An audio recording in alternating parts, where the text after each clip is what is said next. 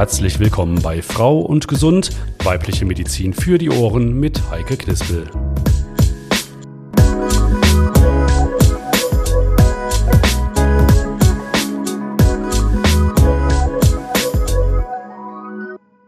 Und ich heiße Sie herzlich willkommen zu einer neuen Folge von Frau und Gesund. Schön, dass Sie mit uns etwas für Ihre Gesundheit tun möchten. Und äh, da können Sie jetzt mal an sich runtergucken. Noch weiter, noch weiter, noch weiter. Genau, da, ganz unten. Bitte, da wollen wir heute hingucken und hinspüren, wenn es heißt Pumps oder Pantoffel, wie halten wir unsere Füße gesund? Diese wunderbaren Körperteile, die uns durchs Leben tragen, mit denen wir irgendwann immer den ersten Schritt wagen, dann Schritt für Schritt weitergehen, die uns helfen, im Leben zu stehen und unseren Weg zu gehen und die wir zum Dank dann nicht selten in zu enge oder falsche Schuhe zwängen, ihnen wenig Beachtung und Zuwendung schenken und ihnen vielleicht auch zu viel Last aufbrummen und dann tut's irgendwann weh. Plattfüße, Hallux valgus, Hühneraugen, Schwielen, Überlastungsbrüche und Fersensporn. Also die Liste der Maläste im Fußvolk ist lang.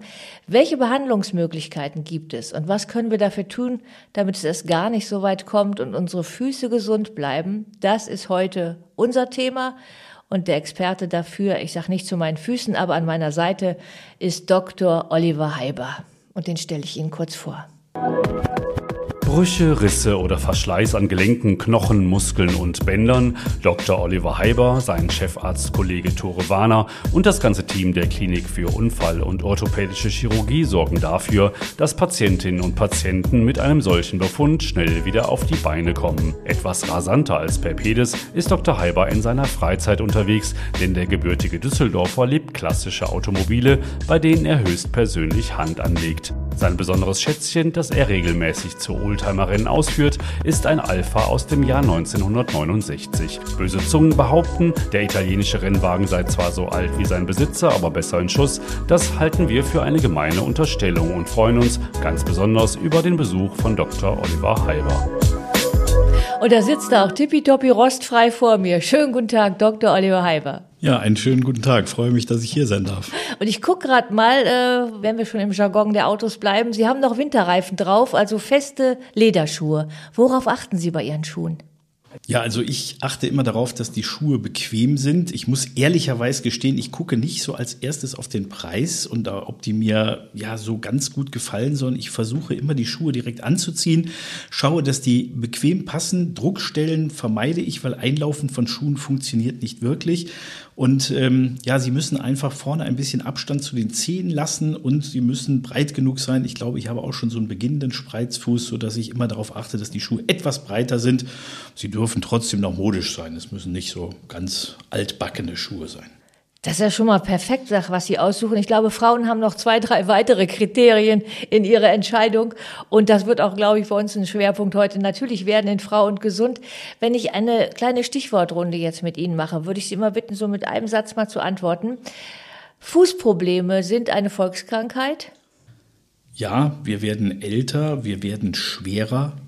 Es ist eine Volkskrankheit. Was sind denn die häufigsten Beschwerden? Die häufigsten Beschwerden sind der Spreizfuß, der Hallux valgus, der Fersensporn. Das sind so sicherlich die Entitäten, die ganz besonders häufig vorkommen. Was ist das Schlimmste, was wir unseren Füßen antun? Sicherlich falsches Schuhwerk und falsche Benutzung unserer Füße. Das kann die Überlastung sein. Manche mm, Patienten sitzen aber auch gerne zu viel im Sessel, dann ist der Fuß nicht trainiert. Das ist auch nicht gut. Wenn Sie ein Fuß wären, was würden Sie sich wünschen? wenn ich mein Fuß wäre, vielleicht, dass ich ein kleines bisschen leichter wäre, als ich aktuell bin. Das ist schon mal eine gute Grundlage, glaube ich, um uns jetzt unsere Füße und auch die Maläste drumherum mal genauer anzugucken.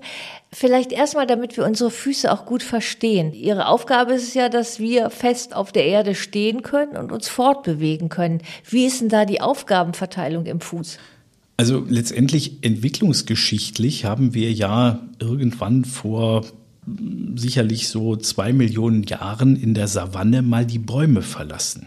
und ähm, sind dann eben zu Läufern geworden mit einem aufrechten Gang und dadurch hat sich entwicklungsgeschichtlich die Aufgabe des Fußes von einem auch Greiforgan eigentlich zu einem ja, Lauforgan geändert. Und ähm, der Fuß lässt sich insgesamt in den Vorfuß, den Mittelfuß und den Rückfuß gliedern und in ja, zwei Achsen, den inneren und den äußeren Anteil des Fußes. Und die Aufgaben sind dann ja relativ verteilt, so dass wir in dieser Dynamik des Gehens eben entsprechend uns abstoßen können, dass wir im Gangbild wenig Energie verlieren. Und all das hat der Fuß entwicklungsgeschichtlich über die letzten zwei Millionen Jahre gelernt und macht das möglich. Das heißt, die Hauptbelastung beim Gehen liegt die dann vorne auf dem Ballen oder hinten auf der Ferse? Sowohl als auch, je nach Gangphase.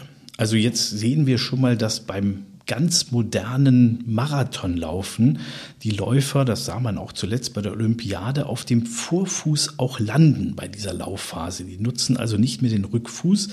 Das ist allerdings eher ungewöhnlich. Also das normale Gangbild geht über einen Abrollmechanismus, bei dem wir uns dann wieder abstoßen und mit dem anderen Fuß dann eben die gleiche Funktion ausführen. Mhm. Und das Ganze ist dann durch Bänder oder Muskeln auch so gehalten, dass es stabil ist und trotzdem beweglich. Genauso ist es. Die Knochen sind miteinander durch Bänder verbunden, die eine gewisse Beweglichkeit zulassen. Es gibt zwischen den Knochen jeweils noch kleine Gelenke, die unterschiedlich gut beweglich sind. Und wir haben die Sehnen, die eben zur Unterstützung ähm, der Architektur des Fußes, aber eben auch der Beweglichkeit dann nochmal zusätzlich entweder vom Fuß selber oder vom Unterschenkel kommen. Allein schon in dieser kurzen Beschreibung jetzt, wie Sie das gerade hier dargestellt haben, finde ich es dann schon erschreckend, was, was wir unseren Füßen zum Teil antun.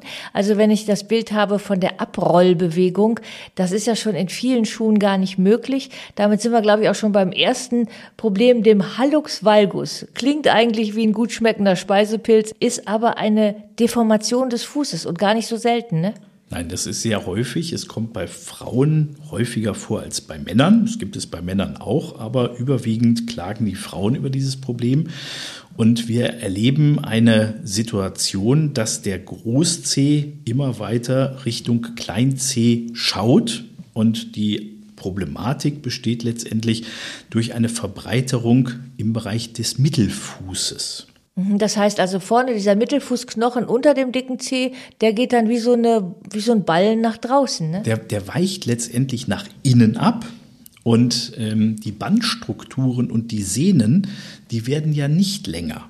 Das heißt, der Großzeh verändert letztendlich nicht wirklich seine Position, sondern der bleibt an der Stelle, wo er ist. Und durch die Verbreiterung des Mittelfußes mhm. kommt es zu dieser Ballenbildung und eben zu diesem Abweichen des Cs, der aber, wie gesagt, seine Position nur behält. Und die Ursache sind zu hohe Schuhe? Zu enge Schuhe? Das, das kann die Ursache sein. Es gibt verschiedene Ursachen. Auch die die Weichteilgewebe geben im Laufe des Lebens nach. Ähm, wir sehen beispielsweise auch, äh, wenn man mal nach Asien fährt und die Leute tragen dort das ganze Leben so Flipflops, da sind die Füße im Laufe des Lebens tatsächlich breiter geworden. Mhm. Die Leute haben recht breite Füße und die tragen eher seltener hohe Schuhe, aber hohe Schuhe führen tatsächlich zu einer Überlastung dieser Fußarchitektur und damit eher zum Hallux valgus. Jetzt ist es ja auch bei den hohen Frauenpumps dann häufig so, dass sie auch noch vorne spitzer zulaufen. Das heißt also, der vordere, der dicke Zeh wird in die Spitze eigentlich auch noch mit reingezwängt, ne? Sicherlich wird er auch ein Stück weit in dieser Position dann nochmal äh, gehalten, aber diese Verbreiterung des Vorfußes, dass ich einfach die, diese Struktur überlaste, macht letztendlich das Problem. Mhm. Ich finde, das sieht dann auch bei so offenen hohen Schuhen oft nicht schön aus, wenn der Ballen da so raussteht. Da hat man dann das Gefühl, die, die Füße möchten eigentlich gerne aus den Schuhen flüchten. Also, also man, man sieht dem Fuß, glaube ich, an, dass er sich in dem Moment quält. Man kann es vielleicht auch schon mal, wenn es ein bisschen länger getragen wird, der Trägerin dieser Schuhe ansehen, dass es quält. Ähm, es handelt sich aber nicht jetzt wirklich, wenn man es korrigiert, um eine kosmetische Operation. Nee, das ist meine Frage. Was verursacht er nämlich? Hat er Folgewirkungen, dieser Hallux valgus? Letztendlich die Patientinnen klagen über Schmerzen im Bereich des Ballens. Es kommt zu einer regelrechten Entzündung mit Rötung und äh, es bildet sich häufig ein ja, so eine, eine Schwellung, weil der Druck auf die Haut wird versucht vom Körper zu kompensieren über, über so Flüssigkeitsansammlungen und dann wird es rot, dann wird es dick, dann wird es heiß und dann ist die gesamte Beweglichkeit des Großzehs schmerzhaft eingeschränkt. Aber das passiert ja jetzt auch nicht nur, wenn ich ab und zu mal hohe Schuhe trage, sondern das muss ich schon regelmäßig machen, oder? Also letztendlich, wenn ich das nur mal bei einer Feier oder zu einem bestimmten Anlass mache, muss ich da nicht rechnen damit, dass ich einen bleibenden Schaden davontrage. Aber ähm, das häufige Tragen führt zu Problemen. Aber das Allheilmittel kann ja auch, wenn mein Fuß sich an diese Haltung gewöhnt hat, nicht sein, dass ich von einem Tag auf den anderen plötzlich dann nur noch flache Schuhe trage, oder? Also es gibt Damen, die so häufig so viel solche hohen Schuhe tragen, dass es zu einer Veränderung ähm, der Sehnenstruktur kommt. Die Achillessehne verkürzt und äh, die schaffen es dann tatsächlich nicht beim Barfußgang, die Ferse vernünftig auf den Boden zu bringen. Und ähm, da müssen sie dann viel dehnen, äh, um überhaupt wieder eine Länge der Wadenmuskulatur und der eben Achillessehne, in die die Wadenmuskulatur mündet, zu bekommen, um den Fuß wieder richtig aufsetzen zu können. Also da war dann zu lange zu viel Zeit in diesen Stöckelschuhen. Also ein langer Prozess, wenn sich sogar die Achillessehne so verkürzt hat. Was kann ich denn dann machen, um das auszugleichen? Also reicht das, wenn ich einen Tag hohe Schuhe trage, am nächsten Tag wieder flachere oder? Die Frage jetzt, wie viel Zeit in welchen Schuhen verbracht werden darf, vermag ich so nicht zu beantworten, da es nochmal individuell von der Festigkeit des Bindegewebes abhängt. Das ist anders. Es gibt sicherlich auch Frauen, die tragen sehr viel hohe Schuhe und haben erst sehr spät in ihrem Leben den Hallux valgus. Es gibt aber auch Jugendliche ohne hohe Schuhe, die bereits den Hallux valgus entwickeln. Das ist dann eher ein Bindegewebsproblem. Ist denn die Alternative zu, zu hohen und spitzen Schuhen, dass ich dann prinzipiell nur noch in äh, Flipflops und Ballerinas rumlaufe? Die sind ja auch sehr modern. Da haben Sie in dem Sinne ja in Ballerinas und Flipflops gar kein Fußbett. Also das ist ja auch noch mal etwas anders, als wenn Sie barfuß gehen, weil Sie, Sie haben einfach immer diese Sohle darunter. Ähm, das ist auf Dauer sicherlich auch nicht vernünftig. Also in der Medizin ist es eigentlich immer so, dass man sagt, wenn irgendetwas zu viel gemacht wird, dann ist es auch zu viel. Und häufig ist die Kunst, es etwas moderat zu machen, das heißt, das Schuhwerk zu wechseln, mal barfuß zu gehen, dann mal diesen oder jenen Schuh. Ähm, das ist, glaube ich, gut. Dann gibt es noch eine andere Fußform, Sie haben es gerade schon kurz angesprochen, ein Spreizfuß. Ja, der Spreizfuß ist letztendlich bedingt durch das Zusammenbrechen des Quergewölbes. Und dann wird der Fuß breiter. Und häufig bildet sich eine vergrößerte Lücke zwischen dem ersten und zweiten und dem vierten und fünften Strahl. Und das beim ersten Strahl führt zum Hallux valgus und beim fünften zum sogenannten im deutschen Bereich heißt das Schneiderballen, mhm. weil das wohl häufig früher bei Schneidern, die häufig in einer Schneider, in einem Schneidersitz ihre Arbeit verrichteten, zu finden war. Ach, wie spannend. Und das ist dann optisch so ein bisschen wie so ein Brötchen, was man platt drückt, ne? Genau so. Ja. Mhm. Dann gibt es ja noch den Knickfuß. Wie erkenne ich den denn? Letztendlich, da kommt es dazu, dass der Fuß ein Stück weit nach außen abweicht und das Längsgewölbe innenseitig etwas absinkt. Und dann hat man so einen, einen Fuß, der, wenn man, wenn man den von oben betrachtet, der zeigt nicht mehr in eine gerade Richtung, sondern weicht etwas nach außen ab. Das heißt, ich gehe dann so auf den Innenkanten, genau. oder? Und das sieht so ein bisschen x-beinig genau, aus. Genau. Das sieht jetzt vielleicht ein bisschen blöd aus, aber kann das auch Folgeschäden haben? Das kann große Folgeschäden haben, weil das zu einer Überlastung der kleinen Gelenke der Fußwurzelknochen führt und das macht erhebliche Schmerzen. Also die Überlastung der Gelenke führt letztendlich zur Arthrose. Arthrose ist der Verschleiß des Knorpels und irgendwann, wenn der Knorpel weg ist, berühren sich die knöchernen Flächen und das tut fürchterlich weh. Und jetzt kann man ja Flöhe und Läuse haben, nämlich den Knick, Senk und Spreizfuß. Nennt man auch Plattfuß, ne? Genau. Das heißt also, sämtliche Gewölbe, das Längs- und das Quergewölbe sind eingebrochen. Und das kann man sehen, wenn man barfuß auf dem Boden steht und man bekommt letztendlich den Finger nicht mehr unter den Fuß innenseitig. Mhm. Da ist ja so eine Wölbung durch das Längsgewölbe. Sieht man ja auch immer schön, wenn man so auf dem nassen Sand mal am Strand geht, genau. dann sieht man diese schöne Ausbuchtung, die sein sollte. Ne? Genau, und da steht man einfach flach mit der gesamten Fußsohle auf dem Boden. Also, da gibt's schon mal sehr schöne oder nicht so schöne Ausbuchtungen, Ausformungen an den Füßen. Die Voraussetzungen dafür, werden die eigentlich schon bei Kindern auch angelegt, wenn die falsche Schuhe zum Beispiel kriegen? Es ist häufig so, dass bei den beiden Wachstumsschüben in der Kindheit, einmal vor der Pubertät und einmal vor der Einschulung, die Eltern immer berichten, sie kommen mit dem Nachkaufen der Schuhe gar nicht mehr hm, nach, weil, weil die Füße, Füße so schnell, so schnell wachsen. Ja. Und da ist natürlich die Gefahr, dass man dann eine gewisse gewisse Zeit in zu kleinen Schuhen herumläuft. Und das ist natürlich für den Fuß nicht gesund. Ähm, wenn das nicht zu lange ist, erholen sich die kindlichen Füße in der Regel davon wieder. Wandern ist sehr beliebt bei den Menschen. Jetzt gibt es aber auch die Wanderschuhe, die sind wirklich fünffach gedämpft und der Fuß ist da eingepackt, fast wie in so ein Schlittschuh. Also damit bloß nichts drankommt.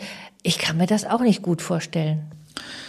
Also wenn Sie, wenn Sie den Fuß da sehr, sehr weich gebettet haben und haben nicht die richtige Sohle, dann ist das auch für den Fuß anstrengend. Also eine, eine gewisse Auflagefläche, die das Gewölbe unterstützt, sollte da sein. Ähm, das kann man nicht empfehlen, dass man, dass man in so einer Art ja, Moon Boots da durch die Gegend wandert. Das bringt nichts. Sehr häufig höre ich als Beschwerden auch in meinem Umfeld, oh, ich habe Fersensporn und das tut so weh. Was ist das? Der Fersensporn ist eine Problematik ähm, des, der Fußsohle, wo es zu einer Reizung der sogenannten Plantaraponeurose kommt. Das ist ein Bindegewebsstrang, der das Längsgewölbe des Fußes unterstützt. Der also der geht so hinten um die Ferse dann Der rum? kommt quasi von der Ferse zu den Köpfen der Mittelfußknochen. Mhm. Und ähm, es kann eben bei der Einstrahlung in das Fersenbein zu einer schmerzhaften Entzündung kommen. Das liegt in der Regel an einer Überlastung. Und das macht fürchterliche Beschwerden im Bereich der, der Ferse beim Auftreten. Und das ist eine Geschichte, die heute häufiger wird. Ähm, wir sehen das äh, aber nicht nur bei Frauen, wir sehen das auch bei Männern, beispielsweise bei Überlastung, weil sie den ganzen Tag auf der Leiter Montagearbeiten verrichten müssen. Und da kommen häufig die Patienten zu uns mit diesen Problemen. Ich kenne das selber bei mir auch mal, da hatte ich sehr starke Schmerzen beim Gehen. Die Fußsohle war total verspannt und dann wurde festgestellt, dass bei mir die Plantarfaszie unten gereizt war und total verspannt war. Und ich habe auch gehört, das kommt sehr häufig vor. Tatsächlich. Also wir, wir erleben das immer häufiger. Ähm, letztendlich die Überlastung des, des Längsgewölbes, was dann mehr unter Druck kommt und eben äh, an dieser nicht nachgebenden Struktur dieser Faszie arbeitet, führt zu dieser Überlastung dieser Struktur. Und da kann man sehr gut gegenarbeiten, indem man die Fuß Muskulatur wieder stärkt, weil die richtet das Längsgewölbe wieder auf und dann geht diese Beschwerdesymptomatik weg. Hm, das klingt jetzt danach, man muss was tun. Damit erübrigt sich, glaube ich, schon fast meine nächste Frage. Ich wollte nämlich sagen, wenn ich das irgendwie ignoriere, so alles, egal was, ob der Hallux valgus oder auch der Fersensporn, geht das irgendwann von selber wieder weg? Die Erfahrung zeigt leider nicht. Eher werden die Beschwerden schlimmer und wir haben Patienten, die fast immobil mit ihren Problemen werden, weil es so weh tut. Hm. Ist auch so ein Teufelskreis dann, glaube ich. Ne? Je mehr es weh tut, umso weniger bewege ich mich. Und dann tut es wieder noch mehr weh und irgendwie rostet man dann ein. Ne? Irgendwann muss man es durchbrechen.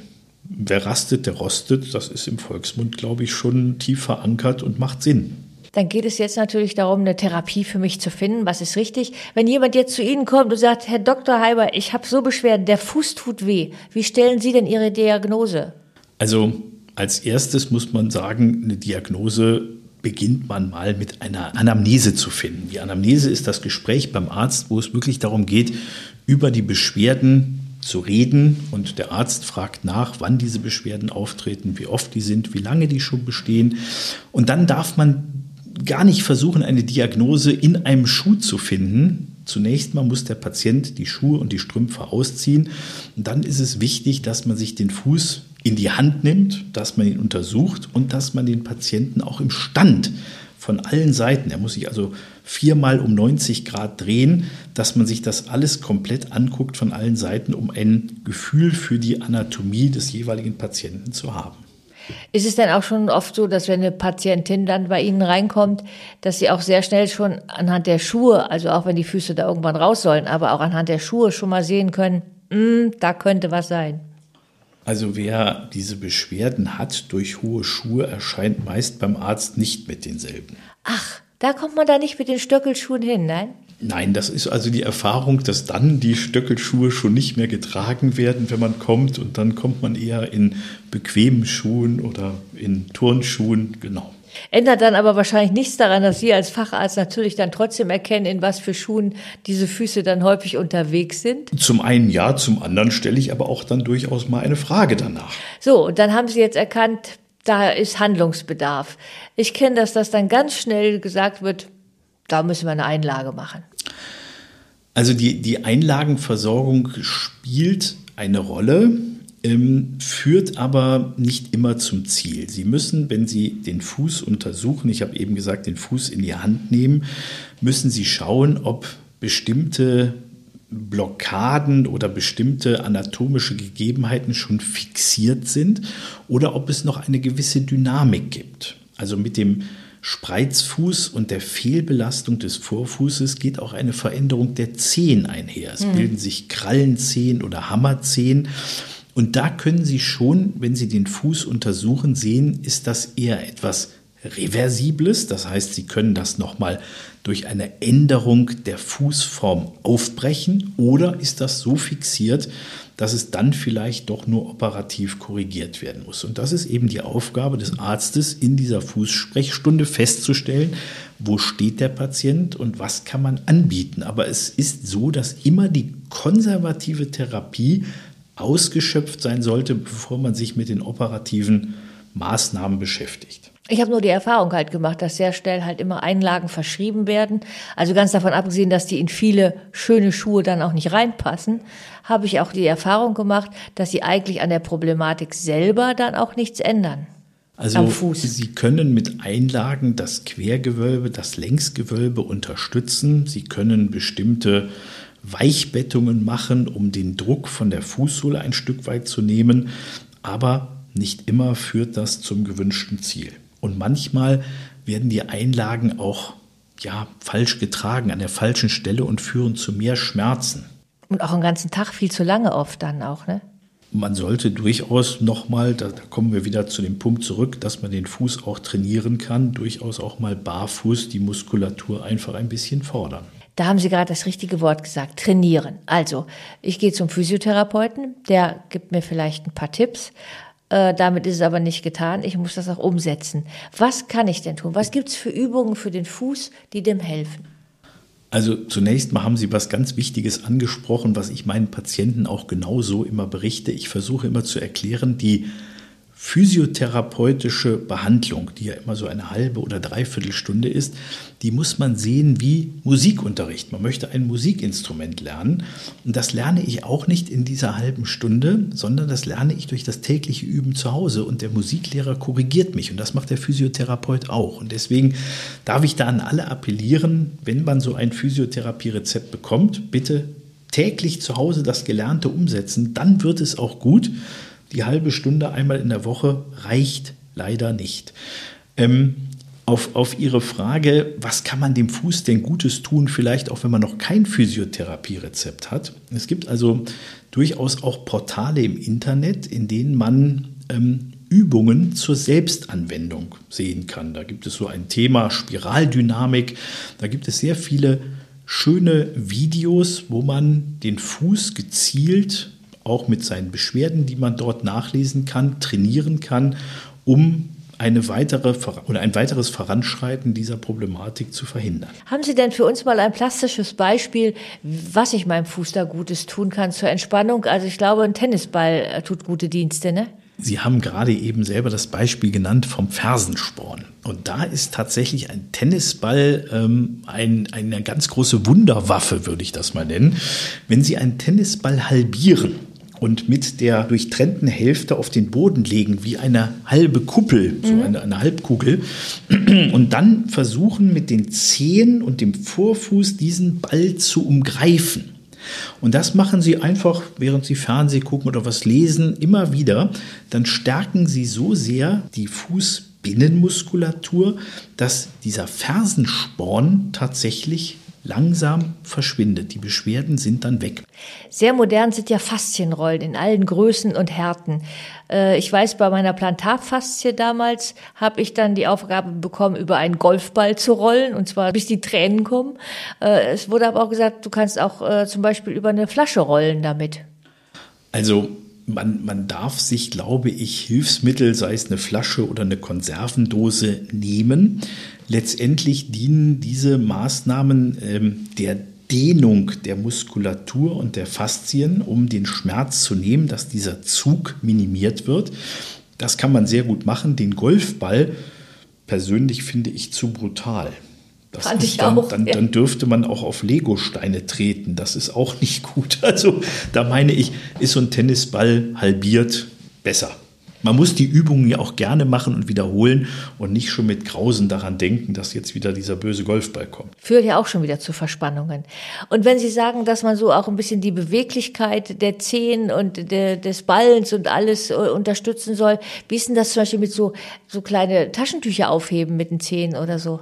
Also wir glaube ich, merken häufig, dass die, ähm, wenn die Belastung des Fußes größer wird, die Beweglichkeit abnimmt. Er wird ein bisschen starrer und mit eben solchen Übungen Taschentücher aufheben oder, oder kleine Murmeln oder so etwas, um, um einfach den Fuß nochmal zu fordern, das ist sehr, sehr gut. Sie haben es eben ganz am Anfang schon selber gesagt, dass Sie Ihrem Fuß äh, ein paar Kilo weniger gerne zumuten würden. Welche Rolle spielt Gewicht also Gewicht spielt sicherlich eine Rolle, weil sie in dieser Dynamik des Gehens ähm, mehr als ihr Körpergewicht tragen müssen. Und ähm, es gibt Untersuchungen, ähm, inwieweit denn die Fußstrukturen belastet werden. Bei langsamem Gehen ist auf den einzelnen Fuß schon sicherlich mehr als das 1,5-fache des Körpergewichtes treffend, wenn man abrollt. Und ähm, je schneller sie gehen, desto mehr wird das. Und das kann beim Sprint auch das viereinhalbfache des Körpergewichtes dann annehmen. Da kommt was zusammen, ne? Da kommen doch viele, viele Kilos zusammen und das muss der Fuß aushalten. Und ähm, da können sie dann durchaus Strukturen überlasten. Deswegen ist es natürlich da ganz vernünftig, wenn man dem Normgewicht nicht so ganz schwer oder das nicht so sehr übersteigt, nennen wir es so. Wenn wir gerade über die Gewichtsabnahme gesprochen haben, frage ich mich, was kann man seinem Fuß noch oder seinen Füßen noch Gutes tun? Ich glaube, ähm, Fußpflege ist auch so ein Thema. Jetzt im Sommer kommt vieles da ans Tageslicht. Da bekommen Sie in Ihrer Praxis wahrscheinlich auch einiges zu sehen, oder?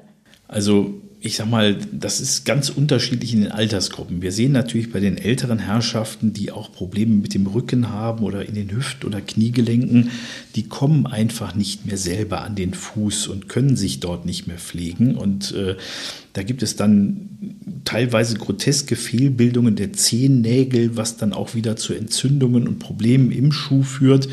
Da ist eine professionelle Fußpflege sicherlich mehr als sinnvoll. Ähm, die jüngeren Leute neigen schon mal dazu, die Zehennägel allzu rund zu schneiden. Und da erleben wir immer wieder Patienten, die dann auch tatsächlich operiert werden müssen, weil diese eingewachsenen Zehennägel, das passiert ja immer an den Ecken der Zehennägel, ähm, überhaupt nicht mehr konservativ zu beherrschen sind. Da muss man dann den Nagel verschmälern. Und da ist manchmal die Kunst beim Nagelschneiden, den Nagel relativ gerade zu kürzen und eben nicht in so ein Rund, dass die zehn Ecken oder die zehn Nagelecken dann eben einwachsen können. Welche Rolle spielt äh, Eincremen und Fußpflege? Also so Schrunden, das sieht man ja auch schon mal, dass so Leute so ganz trockene Füße mhm. haben im Schwimmbad. Das kann durchaus mal, weil die Haut einfach nicht mehr ihre Schutzfunktion hat, zu Entzündungen führen ähm, es macht schon Sinn, dass der Fuß weich ist. Also, das heißt, durch diese Schrunden können richtig Bakterien eindringen? Im schlimmsten Falle, wenn die Hautbarriere da nicht mehr tatsächlich den Schutz bietet, kann es zu Entzündungen kommen. Und ähm, ja, und Hornhautbildung ähm, ist häufig eine Ursache, dass der Fuß an bestimmten Stellen überbelastet wird. Also wir sagen immer in der, in der Fußmedizin, dass die Sohle des Fußes ein bisschen das Gedächtnis des Fußes mhm. darstellt. Das soll bedeuten, wenn Sie auf die Fußsohle schauen, können Sie bestimmte Verschwielungen sehen und Sie können daraus schließen, wo wird denn am meisten belastet. Und wenn Sie beispielsweise einen Spreizfuß mit einem Hallux haben, dann ist es häufig so, dass die Haut unter dem Ballen des Großzehs ganz, ganz weich ist. Und unter dem zweiten, dritten und vierten Strahl, da ist so eine richtig dicke Verhornung. Das heißt, die Patienten laufen dann mehr oder weniger in der Mitte des Fußes und haben dort eben dann auch starke Schmerzen ähm, durch einfach die Fehlbelastung. Und diese Hornhaut wird dann häufig abgetragen, aber das löst nicht unbedingt wirklich das Problem. Sie kommt wieder, weil es eben diese Fehlbelastung hm. gibt. Also die Ursache ist damit ja nicht beseitigt. Genau. Daraus entnehme ich natürlich, ein gepflegter Fuß ohne Schrunden ist auf jeden Fall mehr als nur Kosmetik. Also wir müssen ja unser ganzes Leben auf diesen Füßen gehen. Und das sollten wir auch, weil auch im Alter ist die Mobilität ja ganz wichtig. Und die, die hilft uns selbstständig zu bleiben und unser Leben auch auf die Füße zu stellen und in die Hände zu nehmen. Und da glaube ich, ist es ganz wichtig, doch mal sich um die Füße, die man vielleicht doch gerne mal vernachlässigt, ähm, ein bisschen zu kümmern, weil dann hat man länger davon. Das ist dann wie bei alten Autos. Da würde sich der Kreis schließen. Wenn man sie ein bisschen pflegt, hat man auch länger davon.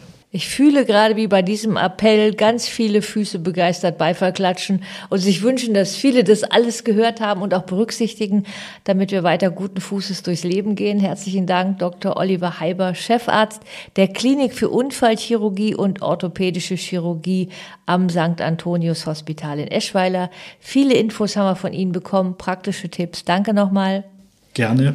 Und das Ganze gibt's auch nochmal zum Nachlesen auf www.frauundgesund.de. In diesem Sinne, bleiben Sie gesund und gut zu Fuß. Das war Frau und Gesund. Weibliche Medizin für die Ohren mit Heike Knispel. Wenn es euch gefallen hat, freuen wir uns über ein Abo, einen Besuch auf www.frauundgesund.de und natürlich auf eure Fragen an fragen@frauundgesund.de. Bis zum nächsten Mal.